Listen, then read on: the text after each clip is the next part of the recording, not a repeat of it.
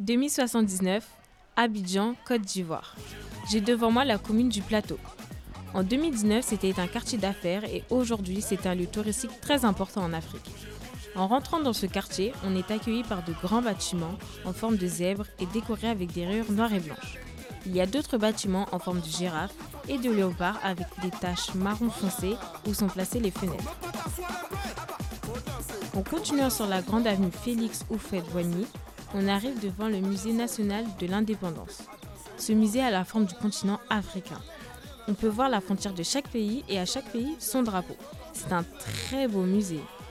En continuant à me balader, j'arrive devant la résidence de la mode. Ici, chaque bâtiment représente un styliste. Le bâtiment dédié à la Guinéenne Chantal Traoré a la forme d'une pyramide, avec plein de petits triangles, bordeaux et bleu électrique. À côté, on peut voir le bâtiment Pilamongo qui s'est inspiré du chanteur congolais Fali Poupa.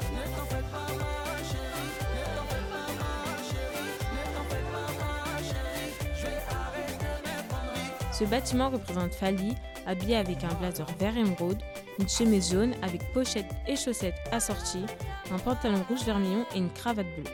On rentre dans l'immeuble par les chaussures. Dans chaque jambe, il y a un ascenseur. Les lunettes de soleil sont des balcons.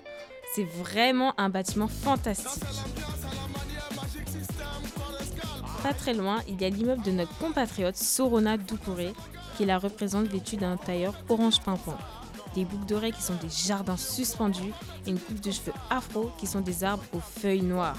Ce bâtiment est géant.